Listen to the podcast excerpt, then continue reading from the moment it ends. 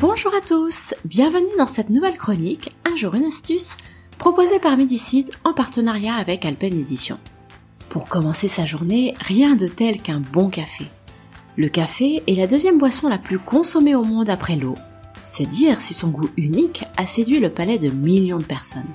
Aujourd'hui, de nombreuses recherches ont permis d'établir que malgré quelques effets indésirables, le café a une multitude de bienfaits pour notre corps grâce à sa grande richesse nutritionnelle.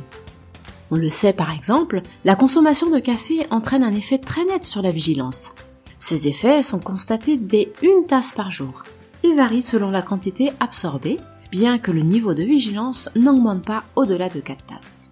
Mais saviez-vous que le café pouvait aussi être utilisé pour notre beauté? L'usage local et externe du café est plus que recommandé pour ses bienfaits. Le marc de café est par exemple très efficace contre la cellulite, les vergetures ou encore comme anti-cerne. C'est également un exfoliant naturel.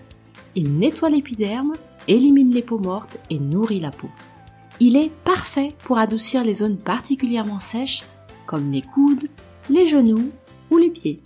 Pour un gommage efficace du corps, il vous faudra une cuillère à soupe de marc de café, une cuillère à soupe de miel et une cuillère à soupe d'huile d'olive.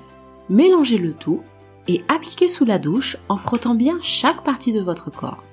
Rincez-vous bien et savonnez-vous avant de rincer de nouveau. Ceci peut être fait deux fois par semaine afin d'obtenir une peau douce. Surtout, gardez à l'esprit qu'il n'y a rien de plus agréable et de plus convivial que de partager une simple tasse de café. Les vertus du café sont nombreuses.